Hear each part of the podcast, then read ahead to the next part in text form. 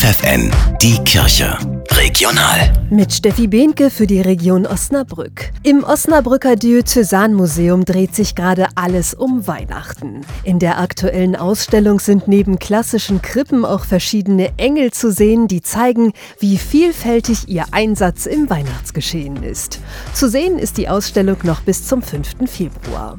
Was heißt eigentlich Advent? Woher kommt der Adventskranz und seit wann gibt es Adventskalender? Antworten auf diese Fragen bekommt ihr im Adventsquiz auf der Homepage des Bistums Osnabrück.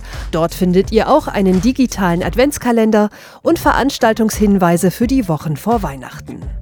Das Bistum Osnabrück schreibt zum ersten Mal einen Umweltpreis aus. Pfarrgemeinden und Ehrenamtliche können sich mit ihren Projekten bei Karin Schuld bewerben. Im Zentrum steht dabei der Artenschutz. Wenn wir nicht aufpassen und uns die Arten wegsterben, dann werden wir ein Ernährungsproblem haben. Ne? Also wenn wir die Insekten nicht mehr haben. Klimawandel ist eine Riesenherausforderung, aber wir dürfen diesen, die Artenvielfalt nicht vergessen.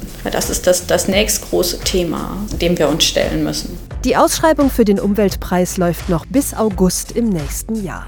Am 30. Dezember wird die diesjährige Sternsinger-Aktion im Bistum Osnabrück eröffnet. Von 11 bis 16.30 Uhr gibt es ein buntes Programm rund um den Dom. Vor allem im Januar gehen dann die Sternsinger von Haus zu Haus und bitten um eine Spende für Kinder in Not.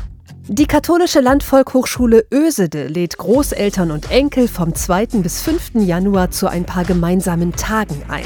Anmelden dafür könnt ihr euch schon jetzt.